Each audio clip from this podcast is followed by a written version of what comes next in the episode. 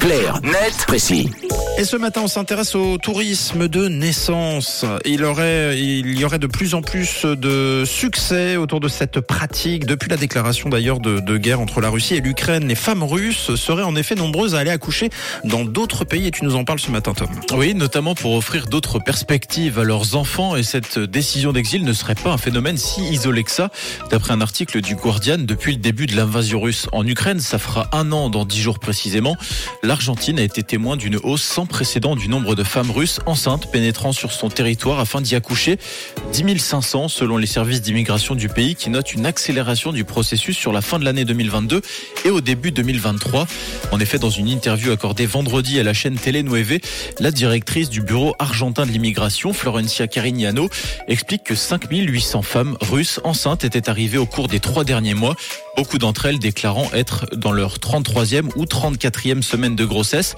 Le site Slate précise même que pas plus tard que jeudi soir dernier, 33 femmes russes enceintes sont arrivées sur le territoire par le même vol. Et pourquoi l'Argentine précisément? Alors d'abord, c'est important de préciser que les liens qui unissent l'Argentine et la Russie ne sont pas tout à fait nouveaux et que l'Argentine porte depuis le 19e siècle environ une tradition d'accueil des migrants russes, que ce soit des intellectuels, des startups et désormais des femmes enceintes.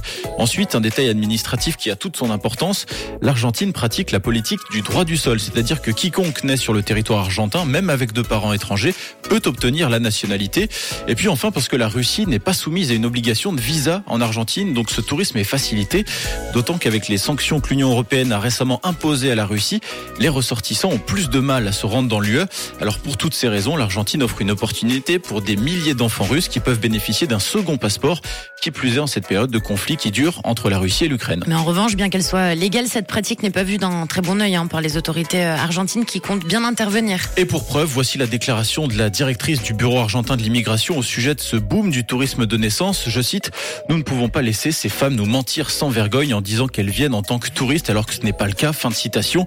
Et ce qui agace d'autant plus les autorités argentines, c'est que la plupart des femmes qui accouchent là-bas ne restent pas.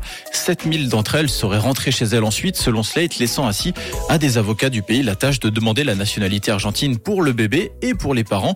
Raison pour laquelle les autorités argentines ont récemment ouvert une enquête judiciaire, notamment pour savoir s'il existe un réseau criminel derrière ce tourisme de naissance. Les conclusions de cette enquête n'ont pas encore été publiées, mais il y a fort à parier que cette pratique, à défaut d'être abolie, soit en tout cas mieux encadrée à l'avenir. Très intéressant en tout cas. Merci euh, Tom Clarnet précis que vous retrouvez évidemment tous les matins. C'est à 7h20 et puis en podcast si jamais euh, vous le voulez, euh, 24 h sur 24. euh, dès maintenant d'ailleurs sur rouge.ch et sur l'appli à télécharger. Une couleur. Une radio. Rouge.